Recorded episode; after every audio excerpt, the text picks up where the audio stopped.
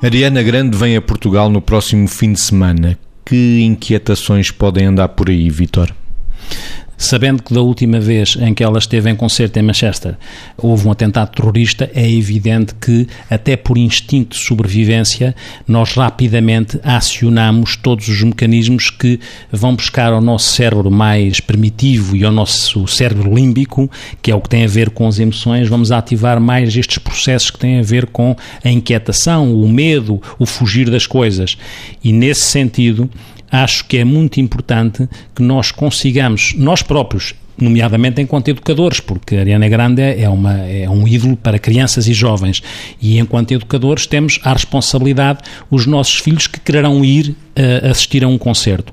E cruzando aqui o instinto de, de sobrevivência que nós temos para nós próprios e que temos acionado uh, e transmutado em instinto de proteção dos nossos filhos de uma forma que é natural, é óbvio que conseguir regular aquilo que é este instinto de sobrevivência, este instinto de proteção e ao mesmo tempo aquilo que é o desafio da autonomização na educação dos filhos, nos tempos atuais este desafio aumenta, porque nós temos o dever de proteger uh, os nossos filhos, porque podemos demitir-nos de tudo menos da, daquilo que é a segurança e a saúde dos filhos, mas ao mesmo tempo temos a responsabilidade de criar condições para que eles se autonomizem e vão ao encontro de coisas que gostem. E, portanto, temos aqui um desafio que eu acho muito importante e que reenvia para várias questões que podemos falar ao longo da semana. E os concertos continuam a esgotar bilheteiras. Margarida, acha que não há medo em Portugal?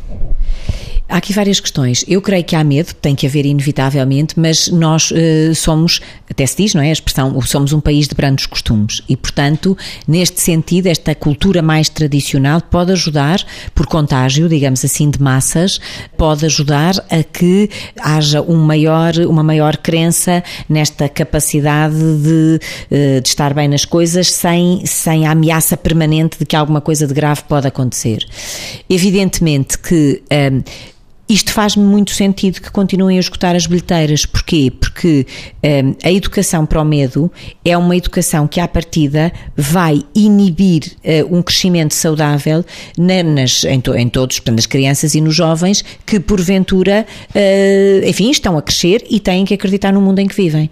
Agora, esta educação também tem que ser esclarecida, ou seja, esclarecida neste sentido, que é se as crianças e os jovens eles mesmos fazem perguntas, ou se os pais intuem que eles têm perguntas para fazer, podem até tentar perceber o que é que eles não estão a dizer ou o que é que eles não estão a perguntar, e em função disso, tentar clarificar que, apesar de tudo, no mundo em geral, o bem predomina sobre o mal. Ou seja, que, apesar de tudo, a probabilidade das coisas acontecerem existe, mas nós não podemos viver por evitamento, porque de facto viver é correr o risco. Calculado, mas correr o risco.